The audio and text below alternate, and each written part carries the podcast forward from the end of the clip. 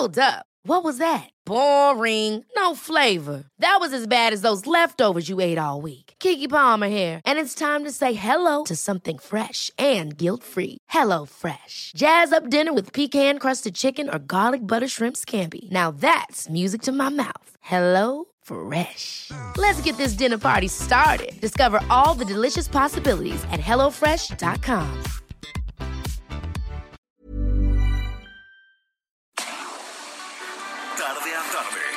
necesitas saber de forma ligera, con un tono accesible. Solórzano, el referente informativo.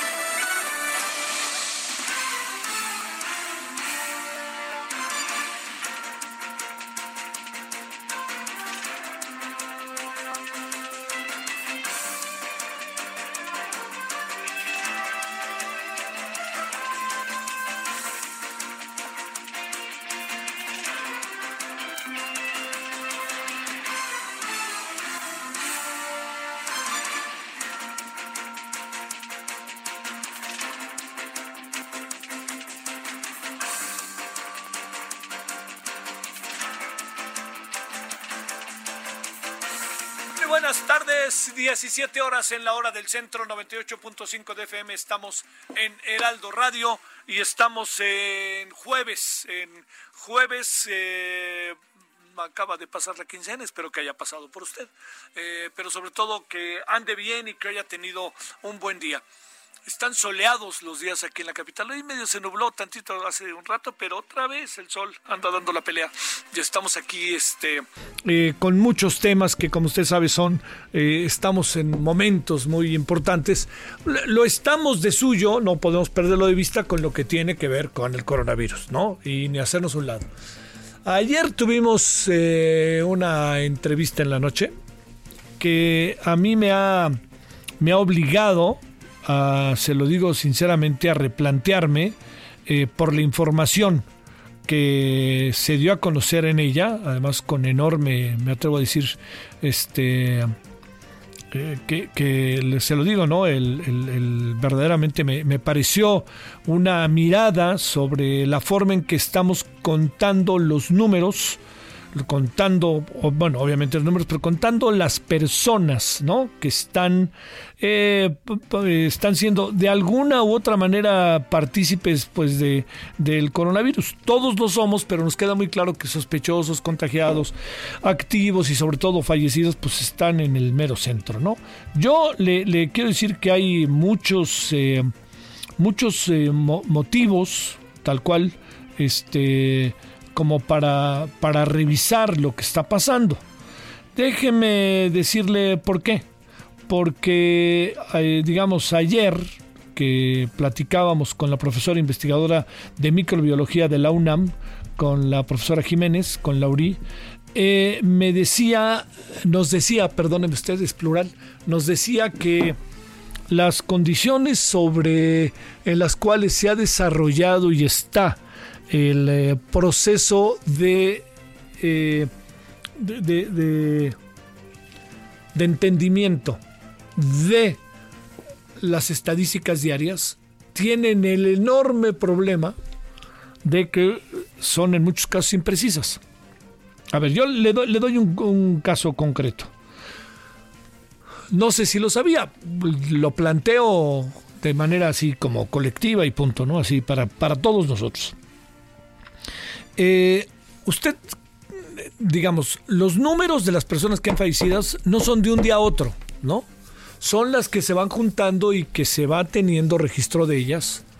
Eh, y eso hace que muchas de las cosas que tenemos hoy, a lo mejor nos acabemos enterando en 20 días, lo que significa que, nos decían ayer, 700 personas muertas, lamentablemente pueden ser 100 cuando se junten todos los números, eh, cuando se junten todos los reportes. Luego hay algo ahí que me llamó la atención.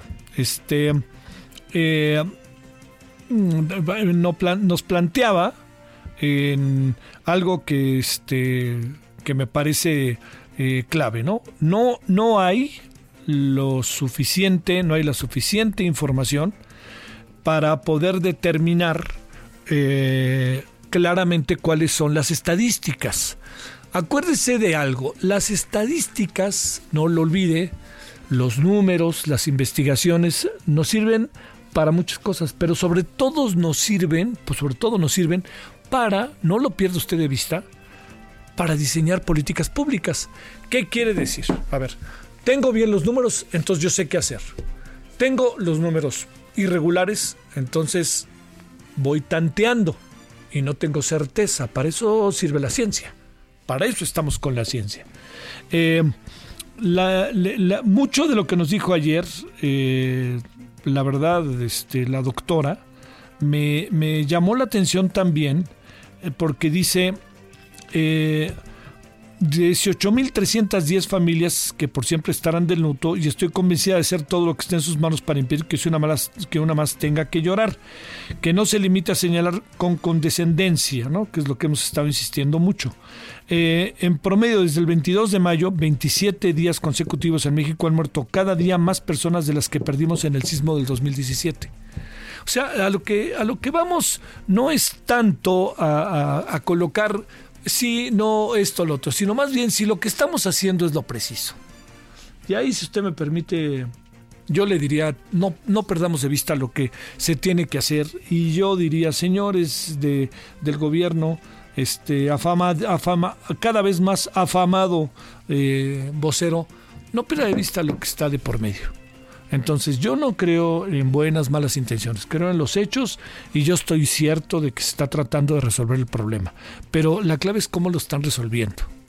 Dicho de otra manera, vamos a hacer un símil con un viaje. Usted quiere ir de, de la Ciudad de México a Acapulco, ¿no? Entonces usted tiene varias rutas para irse. Busca la ruta más fácil. Se puede ir por la carretera vieja y pasa por el cañón del Sopilote, ¿no? O se puede ir por la carretera vieja Cuernavaca. Pero usted se puede ir por la carretera en la cual puede usted llegar en cuatro horas y media, cinco. La otra haría seis, siete horas.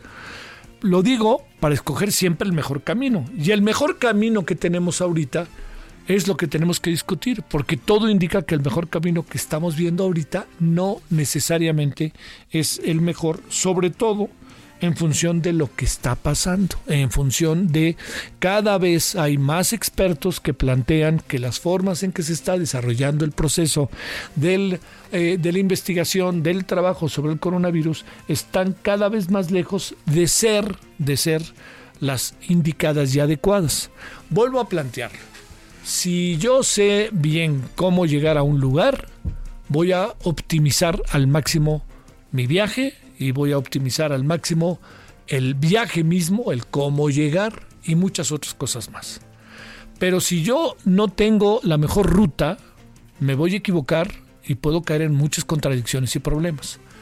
Dicho esto, vamos a extrapolarizarlo. Dicho esto, en función de lo que está pasando, si yo tengo la mejor manera de medir los sospechosos, los, las personas fallecidas, las personas activas, los contagiados, si yo tengo la mejor manera de, voy a saber mejor qué hacer, voy a tener más desarrollada mi estrategia de política pública. Entonces voy a poder concentrar. Si yo no hago pruebas, no tengo manera de saber mi universo. Fíjese qué ha pasado en los últimos días. La señora Claudia Sheinbaum, que de repente se desmarca y de repente no se desmarca, y no lo digo en contra de nadie, sino simplemente de que ella, como científica, supongo que también tiene sus ideas al respecto, basadas en conocimiento científico y basadas seguramente con muchos de sus compañeros de gabinete que ella ha llevado o compañeros de la universidad, sabe muy bien qué significa hacer una cosa y qué hacer otra cosa. Entonces ella ha lanzado esta idea que me parece sensata, útil, que es vamos a ver cómo están este, la sociedad los capitalinos, pues vamos a hacer pruebas. Y por eso va a lanzar una gran cantidad de pruebas, sobre todo en zonas que han sido afectadísimas, afectadísimas, como es el caso de Iztapalapa. Bueno, lo planteo porque la conversación con la doctora ayer, Laurí, me pareció muy ejemplificativa de lo que puede estar pasando, porque ella, con base en conocimiento, con base en la revisión de las propias estadísticas del gobierno, hace sus análisis. Ella es una doctora de la UNAM y no, no la veo yo este, en filias y fobias, ¿no? La veo con el conocimiento científico por delante. Bueno, esto esto se lo planteo como, el, como uno de los grandes centros porque se nos está acercando el fin de semana y de rojo quieren pasarnos a anaranjado. Yo me pregunto, si el rojo es incandescente, ¿por qué fregados nos quieren mandar al anaranjado? Por favor, ¿por qué no? Entiendo, digo, este, ¿por qué no el gobierno, por ejemplo, desarrolla un plan y ni hablar, pide un préstamo y el préstamo lo pide y se lo da la gente y ya veremos cómo nos arreglamos más adelante para poder hacer unas cosas y otras. Si el dinero se está haciendo con un tren que pase el tiempo y va, vamos a ver si termina, ¿no?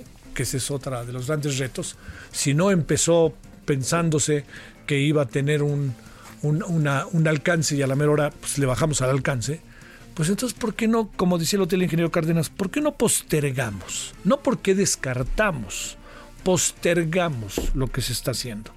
¿Por qué no también, en este mismo marco de ideas, yo los próximos días algo le diré al respecto, ¿por qué no revisamos dónde se está construyendo el aeropuerto de Santa Lucía?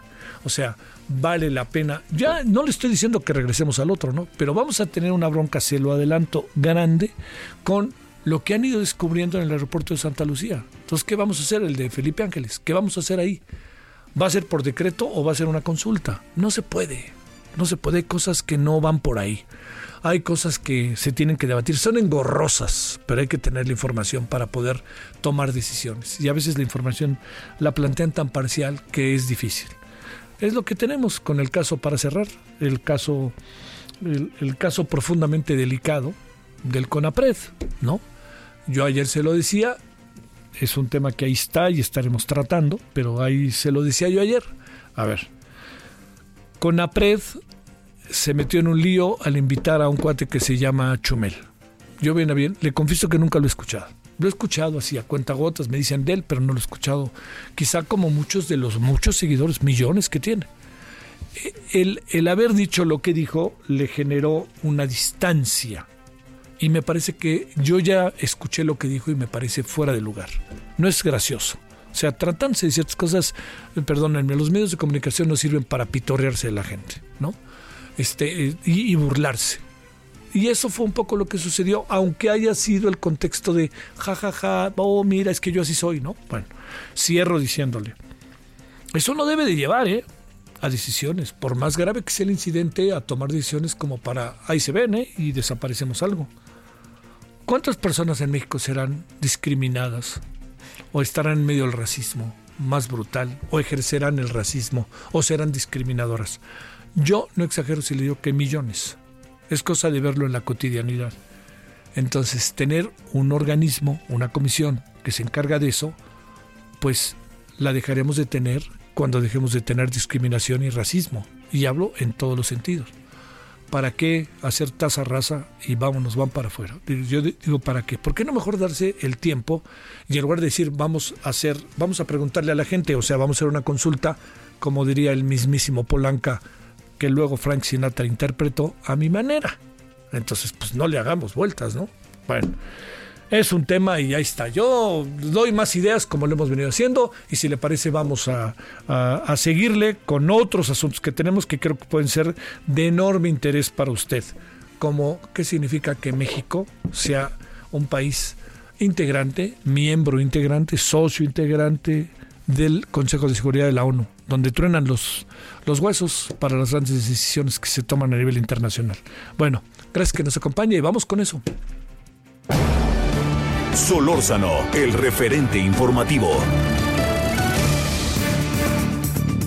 Bueno, vámonos a las 17.13 en la hora del centro. Gracias, 98.5 de FM, 540 AM en el Estado de México y también 107.3 en el Estado de Guanajuato.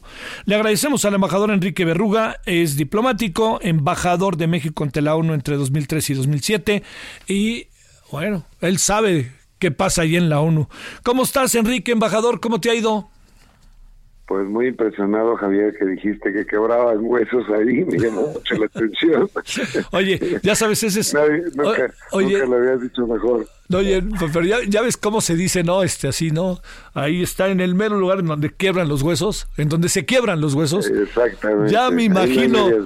Oye, ya me no imagino. Hay medias tintas. Ya te imagino. Ahí no hay medias tintas. Te imagino ahí sentado en, en, el Consejo General de la, de la ONU, en una reunión, y nomás viendo cómo pasan, dirían rayos y centellas, ¿verdad?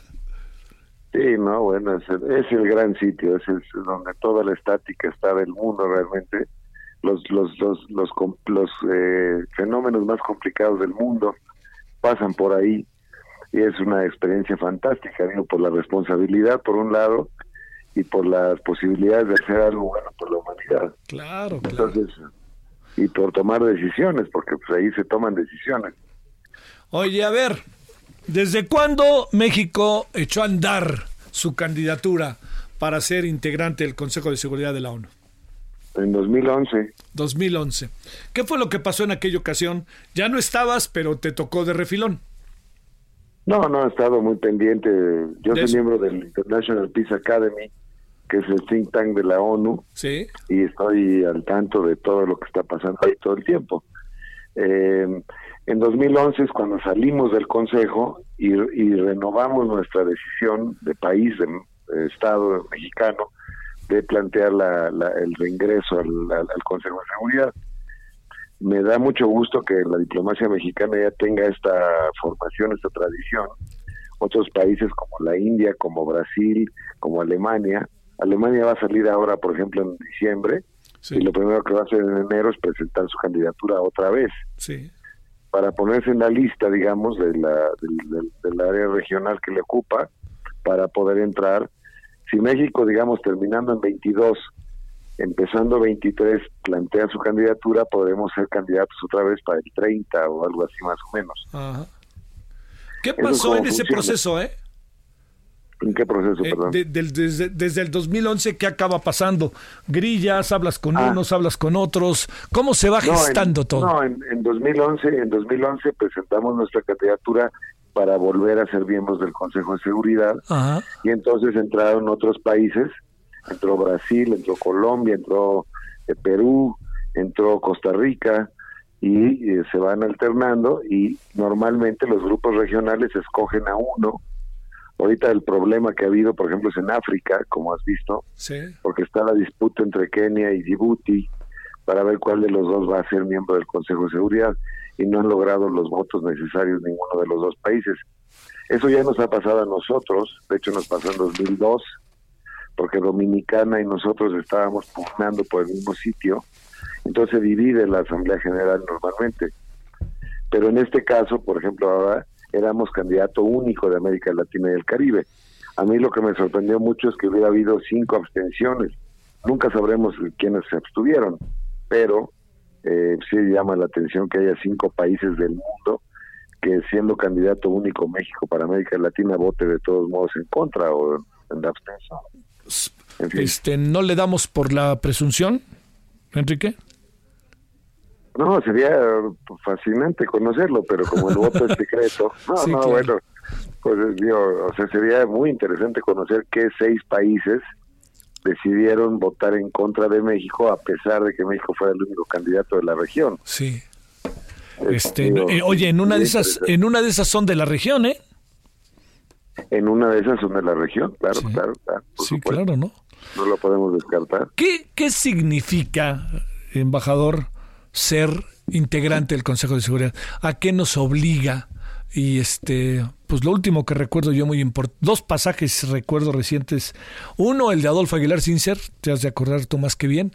Y el otro, aquel incidente, ¿te acuerdas que tuvo creo que en Long Beach o algo así, Porfirio Muñoz Ledo, cuando los dos eran integrantes del Consejo de Seguridad de la ONU? Bueno, el último momento realmente importante me tocó a mí, que fue cuando se tomó la decisión en el Consejo de Seguridad de no apoyar la, la, la resolución que había puesto en la mesa de Estados Unidos para invadir Irak. Claro, oye, espérame, y que, fue, y que fue dificilísimo decir que no, ¿verdad? No, bueno, por eso te decía de entrada que lo de quebrar huesos era como casi un eufemismo, ¿no? no, bueno, pero, pero lo que hicimos en esa etapa fue plantearle alternativas a Estados Unidos. Y Estados Unidos estaba muy dividido con relación a la invasión a Irak. Te puedo contar personalmente que, por ejemplo, Colin Powell, que es secretario de Estado de Estados Unidos, no estaba a favor de la invasión, por ejemplo. Entonces le dijimos, bueno, le podemos dar una salida. Si hay presunción de que hay armas de destrucción masiva en Irak, nosotros, México, ponemos en la mesa una resolución para poder inspeccionar cualquier sitio en Irak, hacer un, lo que le llaman como una orden de cateo, digamos, sobre Irak, para que se pueda investigar si realmente existen o no existen armas de, destrucción masiva. A él le gustó mucho, pero evidentemente los más duros de la administración, Cheney, Rumsfeld, etcétera, Wolfowitz, el propio Bush, ¿no? Le echaron para atrás. O sea, ya no estaban buscando la salida diplomática. Sí, sí, estaba Pero te doy un caso, te, un caso extremo. Sí. Eh, por ejemplo, eh, la, etapa en que México fue miembro del Consejo de Seguridad en 2009-2010 fue un día de campo, literalmente, al lado de lo que nos tocó a nosotros. Claro. Porque depende mucho de las condiciones internacionales. Ahora, entrando en lo que nos toca, viene la, la, la, la, presencia de México, ya es un hecho, para el Consejo de Seguridad para 2021-2022, y como están las condiciones en el mundo, a mí me parece que va a ser una de las etapas más difíciles para estar en el Consejo de Seguridad. A mí me da mucho gusto porque vamos a poder ser parte de las decisiones en lugar de ser espectadores de las decisiones. Me da mucho gusto, pero sí hay que utilizar toda la inteligencia y sobre todo una cosa muy importante, Javier, que es la congruencia entre lo que hacemos allá en el Consejo y lo que hacemos adentro en México. Claro, claro, claro. Oye, si no tenemos congruencia estamos fritos, ¿eh? Sí, o sea, sí, O sea, podemos mandar el embajador de la Fuente, es un hombre absolutamente honorable, eh, muy inteligente, con muchísimas eh, tablas en todos los sentidos, eh, una persona yo creo que impecable, pero su, su presencia y su personalidad no van a, poder funcionar si no tiene un país que lo respalde. Entonces sí tenemos que hacer las cosas adentro. El presidente maneja mucho de que farol de la calle, oscuridad de la casa, pues ahora se invirtió todo. Sí. Ahora sí tenemos que poder probarle al mundo que sí podemos ser farol de lo interno para poder funcionar en lo externo. Entonces viene una etapa bien interesante para México además de nuestro papel en el Consejo de Seguridad, por supuesto. Oye, este embajador, algo que, que yo me permití decir, eh, viendo cómo han sido este año y medio, también a lo mejor el ser integrante del Consejo de Seguridad de la ONU le quita al gobierno su mirada al ombligo que tiene, ¿no? Ve más allá de, ve, ahora sí alza la vista, ¿no? Ojalá, ojalá, ojalá, Javier. Sí. Ojalá, porque la, vinculación de México con el mundo, el mundo está completamente integrado con México y, viceversa. Sí. No lo podemos, o sea, no lo podemos ignorar, o sea, simplemente pues es una, digo, es una especulación onírica realmente decir que no estamos integrados con el mundo. Vimos lo de ayer del American Petroleum Institute, por ejemplo, lo que México decide en materia eh, energética, pues lo podemos decidir con toda soberanía, pero nos pega o sea, y así por el estilo, digo, y hay compromisos internacionales, el Acuerdo de París, por ejemplo, ¿cómo se concilia estar, ser, uno de los miembros más importantes, incluso gestores del Acuerdo de París, y al mismo tiempo anular las energías renovables en México? Pues esas cosas no funcionan, o sea, a nivel mundial no funcionan. A lo mejor funcionan en la retórica nacional y para los periódicos y para las mañaneras, pero no funcionan a nivel internacional. O sea, ahí hay una vigilancia que todos nos estamos viendo unos a los otros, ¿qué estamos haciendo? Sí. Oye, así funciona el mundo, digo, perdón, pero así funciona. Sí, sí, sí. Oye, en un minuto, si puedes, embajador, ¿qué piensas de la resolución sobre el DACA el día de hoy de cinco votos a cuatro de la Corte? Sobre, ah, sobre el DACA. Sí. Bueno, me parece que es un paso fundamental porque realmente sí eh, ratifica los derechos de personas que tienen eh, toda esa capacidad, o sea, repito la pregunta, el, concepto derecho de, de, acudir a, los, eh, a las instancias norteamericanas, porque así se lo ha dado la ley de los Estados Unidos. O sea, realmente sería la, la, cosa más rara sería que no hubieran ganado los vacas. Entonces, lo, lo, único que hace la Suprema Corte de Justicia de Estados Unidos es, eh, digamos, ratificar la jurisprudencia de los Estados Unidos. No, no, no es mayor mérito. ¿eh? No es una cosa ni política. Híjole. estos, muchachos, estos muchachos que llegaron de 3, 4 años de edad a Estados Unidos, pues como de dónde son o en fin, eso es lo que hizo el presidente Obama, o sea, les dio una entrada a ser estadounidenses, pues porque han sido toda su vida, ¿no? Entonces, pues la, la, la, la, la, Corte, la Corte, la Suprema Corte de Justicia de Estados Unidos lo único que hace es ratificar pues lo que está en los hechos. Y me parece muy buena noticia para los mexicanos, la verdad. Sí, sí. Embajador, muchas gracias que estuviste con nosotros y nos acordamos de tus lances ahí en el Consejo de Seguridad, no se me olvida. Hasta luego. Yo también me acuerdo, ahí de vez en cuando me acuerdo yo también. Bueno, un abrazo. Para ti, gracias Enrique. Hasta luego. muy bien. Dios, Bueno, oiga, vamos a una pausa. ¿Cómo ve? Desde 2011 México está tratando de ser integrante del Consejo de Seguridad, ¿eh? O sea, no, no es algo de, que acaba de pasar, ya tiene rato. Pausa. El referente informativo regresa luego de una pausa. Estamos de regreso con el referente informativo.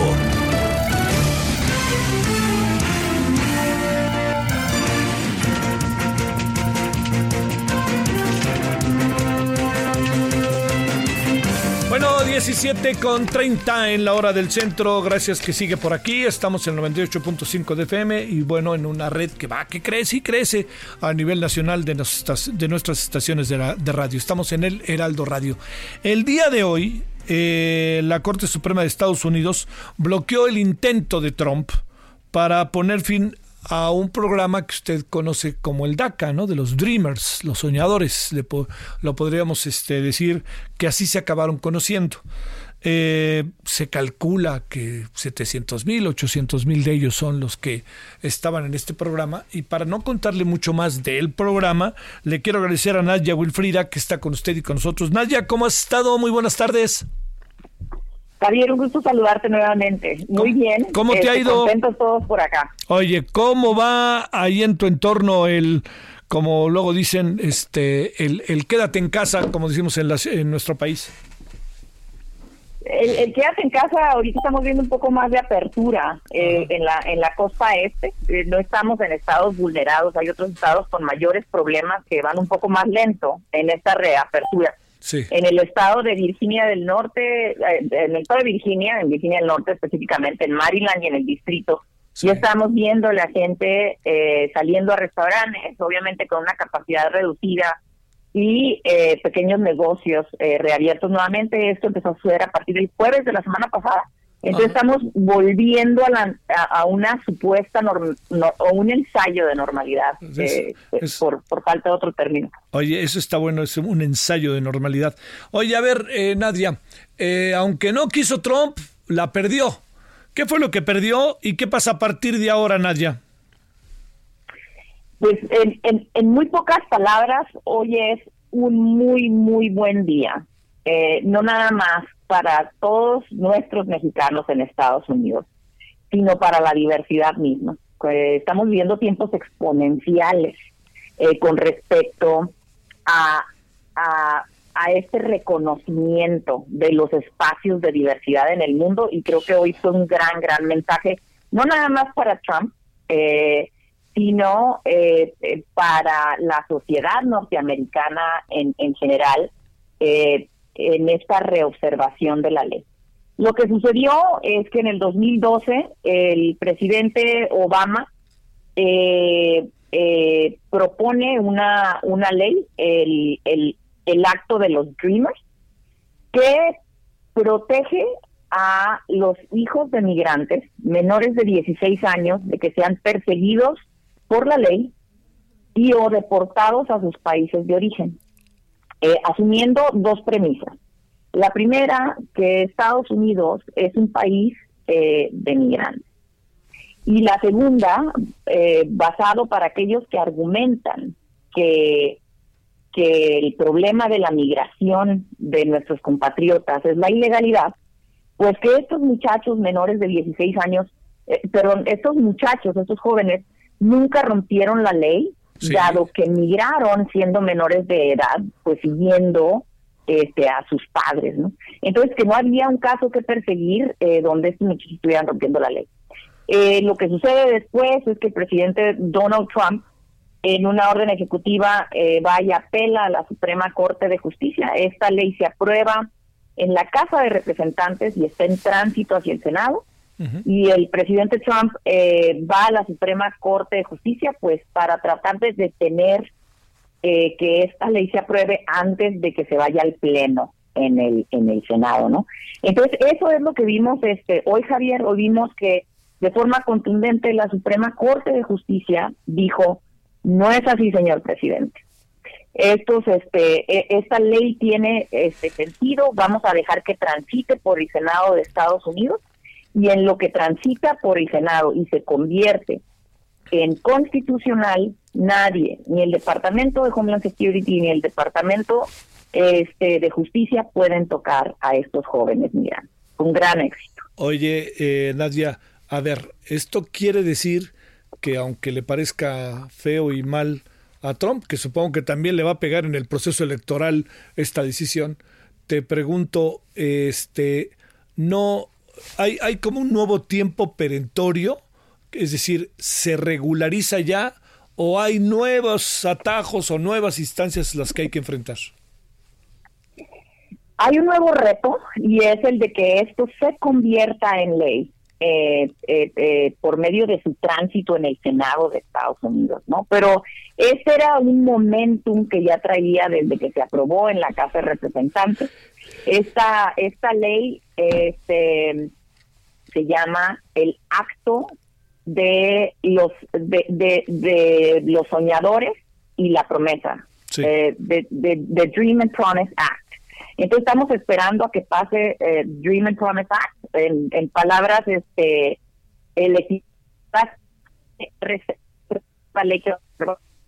y eh, y es, lo que quiere decir nada más es que no no lo pueden tocar en lo que esto se da. Pueden ser, pueden ser un par de años, pero nuestros migrantes están protegidos, nuestros migrantes dreamers, nada más, están protegidos y no serán tocados hasta que esto suceda. Estamos dependiendo de que el líder del Senado eh, lo mande a pleno. Es una decisión de una sola persona. Eh, eh, darle prioridad o no a esta ley en el Senado. Entonces, tendremos que observar en un proceso muy caldeado por las elecciones eh, federales en Estados Unidos qué tanta prioridad eh, le da esta figura republicana del mismo partido que el presidente Donald Trump y un Senado que también es predominantemente republicano. Oye, eh, ¿qué presumes para cerrar, Nadia, que pueda esto influir en el proceso electoral, no solamente el presidencial, sino también en los estados y el propio Congreso que está en juego el primer martes de noviembre? Esa es la pregunta del millón de dólares, este, Javier, y hablando en dólares. Oye, si nos la este sacamos, oye, si nos la sacamos mita y mita, ¿no? Sí, ¿no? Por favor. Eh, y, son, son muchos engranes en, en movimiento. Primero que nada tenemos que observar eh, los movimientos eh, que, hemos estado viendo eh, después de esta violencia policíaca en contra de las minorías. Creo que esto está afectando la forma en, la que los votantes norteamericanos ven ciertos fenómenos, sobre todo asociados con las minorías.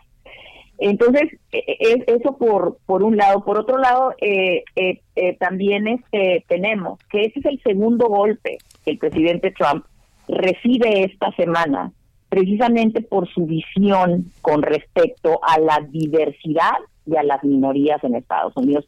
El lunes pasado eh, tuvo exactamente la misma propuesta, la misma postura de parte de la Suprema Corte de Justicia cuando eh, eh, trató de argumentar que las, las minorías eh, LGTB, la minoría gay en Estados Unidos, no fuera protegida este, bajo el Civil Rights Act y también fue rechazada la propuesta del presidente Trump. Entonces creo que hay muchos mensajes sobre la mesa.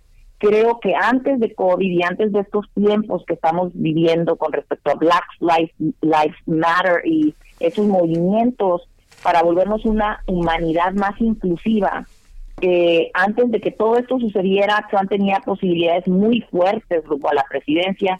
Yo sí siento que ahorita no está pisando tan firme eh, por todos estos grandes mensajes y movimientos. Entonces, al, al final del día, nadie puede con exactitud decir qué va a pasar en las elecciones. Eh, si hay una segunda eh, vuelta, una segunda ola de COVID, pues que no se nos olvide que inclusive las primarias pueden ser pospuestas, alteradas, el voto se vuelve remoto, hay mil cuestiones en el aire, eh, pero yo sí siento que están diariamente, gracias a la fuerza de las minorías, siendo afectados y revisados estos, estos números y en favor a México, ¿eh? Yo sí siento que, todo esto va a ser muy positivo. Oye, a ver, una última que es la, era la penúltima, la anterior palabra que ahora sí va la última.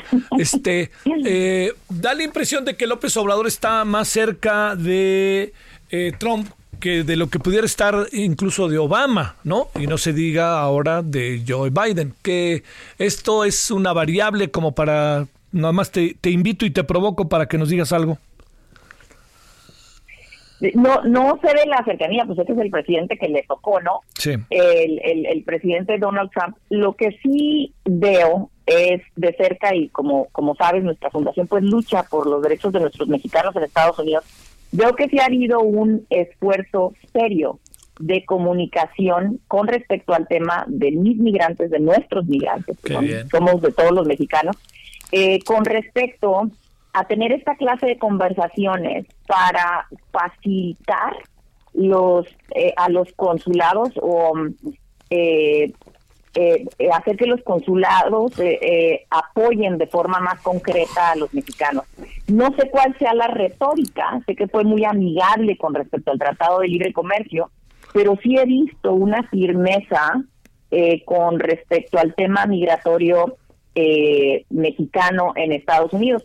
Y, mira, muy válido, porque independientemente de la relación personal que tengan, pues tenemos una dependencia seria en México eh, con respecto a estas remesas y seria en Estados Unidos. También se nos tiene que dulcificar el tono a los mexicanos, Javier, porque no se nos debe de olvidar que pues al, final al final del día, eh, nada más estos dreamers, nada más estos dreamers, este, si se excluyeran del motor económico de Estados Unidos, tendrían un impacto de 6 billones de dólares que no no puede ser restablecido por medio de otra minoría, ¿no? Entonces, siento que el gobierno mexicano eh, ha, este, pues ahora sí que caminado sobre cascarón de huevo, ¿no? Por un lado con el tratado, por otro lado con esto, pero por lo menos en el tema de nuestros migrantes, eh, yo sí estoy viendo que están eh, tratando de perfilarse hacia darnos a nosotros, nosotros mexicanos los mecanismos para, para fortalecer a nuestros eh, emigrantes. Yo espero que tomen una, una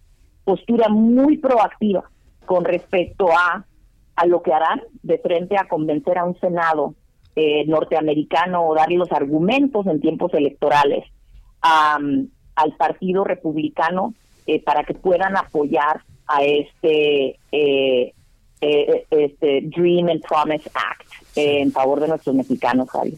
Oye, este, déjame decirte que es una buena noticia. Y sabes qué también te digo, para cerrar, tienes toda la razón. De repente juzgamos demasiado muchas cosas, pero a López Obrador le tocó Trump y más vale lidiar con él que lidiar con otros que ni sabemos si van a llegar, ¿no?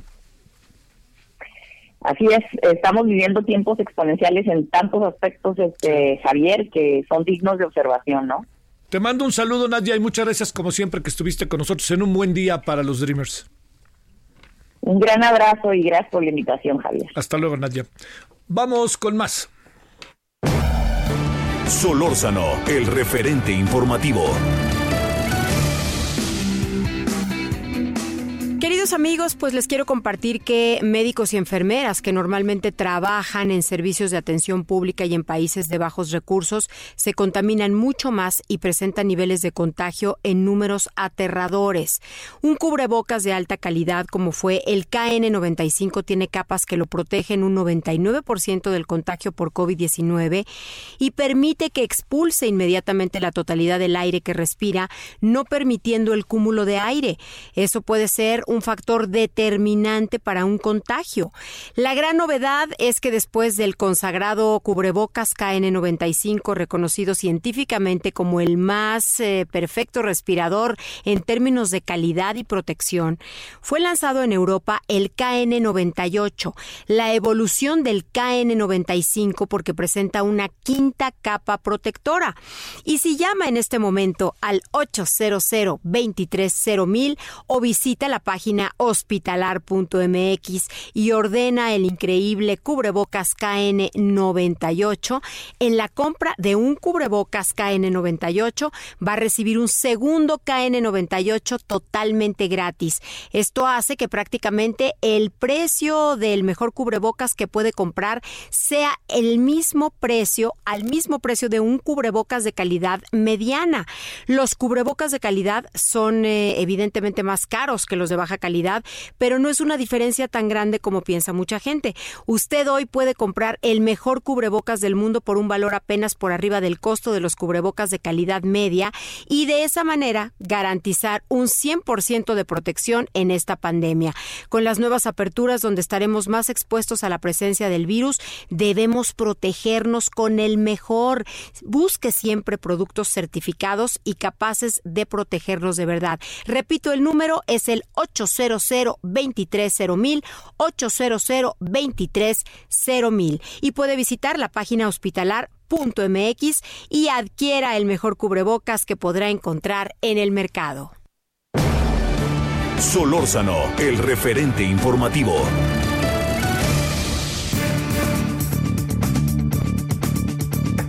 Ahora las 17 con 45 en hora del centro. Fíjese que estoy viendo, no lo puedo confirmar pero todo indica que eh, o renunció o le pidieron su renuncia a Mónica Maxisa, Maxice, perdóneme, como titular de CONAPRED, lo que paso a pasito es para su desarticulación, ¿no?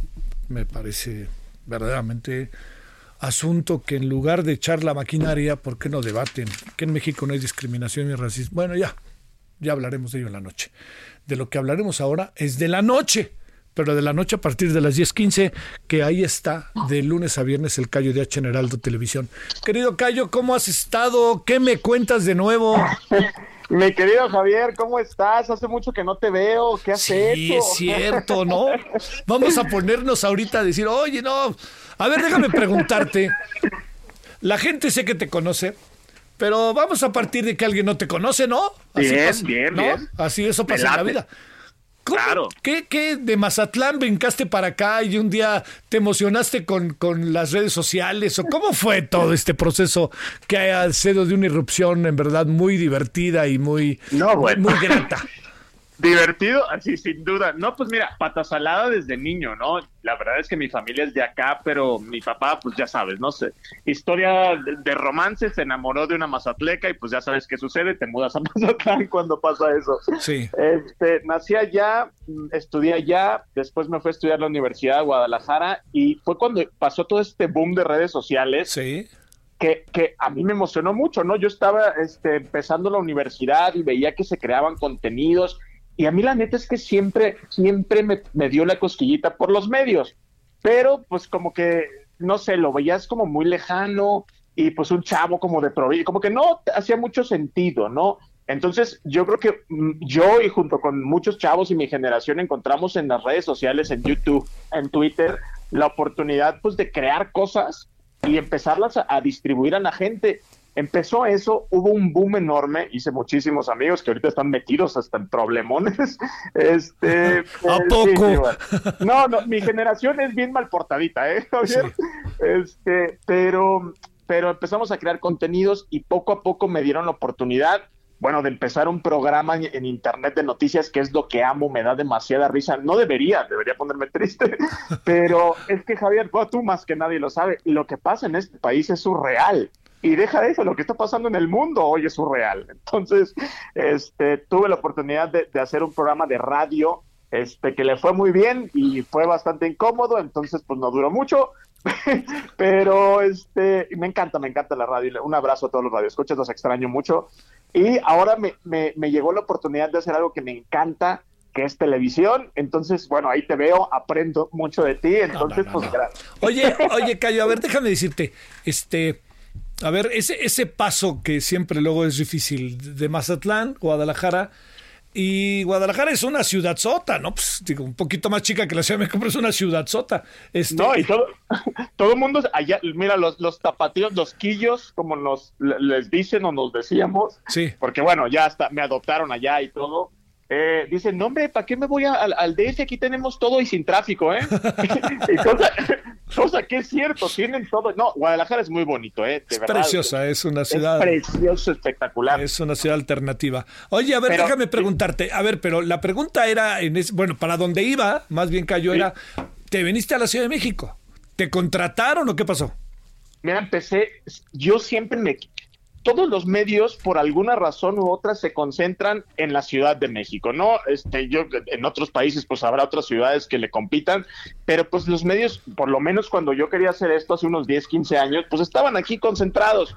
Entonces tuve la oportunidad de trabajar para una revista escribiendo que se llama Chilango. Les mando un saludo a todos los de Chilango por ahí. Buena revista, buena revista. Divertidísima, ¿no? y ahí me, me, me, aguantaban mis locuras y, mis textos. Entonces, pues esa la neta, esa fue más como mi ganchito para venirme acá, ¿no? Este, empecé a hacer contenido, empecé a escribir, empecé a hacer videos y pues poco a poco la gente empezó a voltear los medios digitales, bien dice el presidente, las benditas redes, y pues hubo un boom, muchos medios de comunicación empezaron a voltear también a pues estos chavos que mira ahí solos andan haciendo sus contenidos y varios, bueno, tú conocerás al, al Tomorrow, Alex Montiel, al Chumel Torres, al, al Cayo, varios tuvieron la oportunidad de ahora sí crear contenidos en medios tradicionales y la verdad es que es bastante divertido. Es muy diferente, pero es muy divertido. Oye, a ver, ¿es la primera vez que haces tele como tal?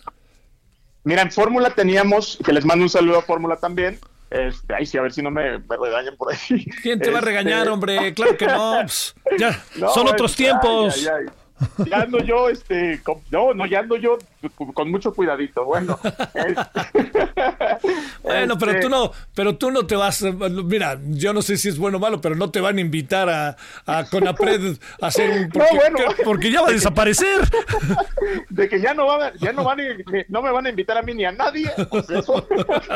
no, no, bueno, a ver qué pasa. Pero este, en, Fórmula la, la, radio es televisada, entonces no es, no es lo mismo, no es lo mismo, la verdad porque lo que hacemos en la noche es específicamente un lenguaje visual, ¿no? Son las noticias con los memes, con los chistes, con los contenidos, pero siempre pensando en la audiencia de televisión, al contrario de lo que hacíamos en Fórmula, que era siempre pensar en la, en la el radio escucha, ¿no? Claro, claro. Oye, a ver, cuéntanos qué haces de 10 y cuarto a cuarto para las 11 diario. Ay, ay, ay, todavía no sé, pero lo que yo creo, lo que yo creo que hago es darte un poco, meterte un poco, este, ay, no sé si lo voy a vender correctamente o no, meterte un poco en mi cabeza. Mira, yo, yo lo decía hace rato, mi cabeza funciona así, hay como tres pilares principales de cosas que, que siento que realmente tienen ahora sí, diría por ahí, el pulso de las cosas, que son la, la política, que de verdad es un espectáculo por sí mismo, es este, es de, lo más, puede ser o lo más divertido o lo más triste, ¿no? Entonces cogemos lo más divertido. La, la, la sociedad, los movimientos civiles, lo que pasa, las protestas, etcétera, y la cultura pop, ¿no? Que, que, que está todo unido. me gustaba mucho hace, hace muchísimo, había una revista que, que inventó el hijo de, George, de John F. Kennedy, que se llamaba George. Ah, sí, claro, claro, la No, era, yo era fan. Mezclaba la cultura pop, o sea, celebridades, programas de televisión. En ese entonces no había memes, pero bueno, lo, lo que significaba el meme con la política y encajan tan bien, Javier, que de verdad es una gozadera hablarlo, pero este, eso es básicamente lo que hago me divierto mucho. no sé si los, no sé si allá este, mis fans en Palacio Nacional se diviertan tanto como yo, pero de que es divertido, es muy divertido. Bueno, oye, eh, gracias en verdad, como siempre, gran abrazo y nos vemos a las diez y cuarto. Te veo al ratito, gracias, un abrazo a todos. Para ti, gracias, Cayo de Hacha, le recuerdo de 10, eh, 15 a 10.45, de 10.45 a 11.30 de la noche está Álvaro Cueva. O sea, tenemos bueno, todas las noticias, pero digamos así, para hablar desde qué es la noche está Salvador de 8 a 9, su servidor de 9 a 10.15, de 10.15 a 10.45 está este Cayo y de 10.45 a 11.30 Álvaro Cueva. Pues a ver si se asoma ahí. Hay buena opción para que se quede ahí como de... Hay como de diferentes opciones, ¿no? como para que usted ande yendo y viniendo. Ya es muy difícil que alguien se quede viendo la televisión un solo canal es difícil. Con las series, ¿no? Quizá con las series. Ahora que este, vi la serie de El Presidente, le dije, Presidente, la del fútbol, si no la ha visto, véala. Me parece muy interesante los entretelones de lo que pasó en la Conmebol y en la FIFA. Hablo de todo lo que tiene que ver con fraudes y con venta de sedes y todo eso, ¿no? Para mundiales. Y está también eh, la de Polet, que yo entiendo también que ha generado mucha controversia. Me parece que en la de Polet hay, pues, es una puesta en escena, ¿eh? No, yo, yo ya la vi completita. No creo que sea como una especie de intento de una serie que repita y tenga todo lo que pasó en este caso de Polet, que es de una enorme confusión y que si en algo puso en, en evidencia, pues fue a la pasada administración cuando estaba en el Estado de México. Lo que me parece buenísimo de la serie este, es el que sale de Luis Miranda, que es que así me lo imagino. Y bueno, no se diga Vas Vas y no se diga este, la que sale de periodista, ¿no? Que al final hay una escena bastante ruda en ese asunto, ¿no? De estoy aquí por qué y tú por qué estás ahí. Hoy en la noche vamos a hablar de el Tratado de Libre Comercio del Temec y vamos a hablar de historia y de qué piensa usted que tiren los estatuas y todo eso. A la noche. Hasta aquí, Solórzano, el referente informativo.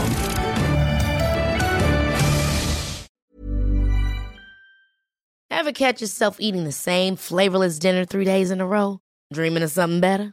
Well, HelloFresh is your guilt-free dream come true, baby. It's me, Kiki Palmer. Let's wake up those taste buds with hot, juicy pecan-crusted chicken or garlic butter shrimp scampi. Mm. Hello Fresh. Stop dreaming of all the delicious possibilities and dig in at HelloFresh.com. Let's get this dinner party started.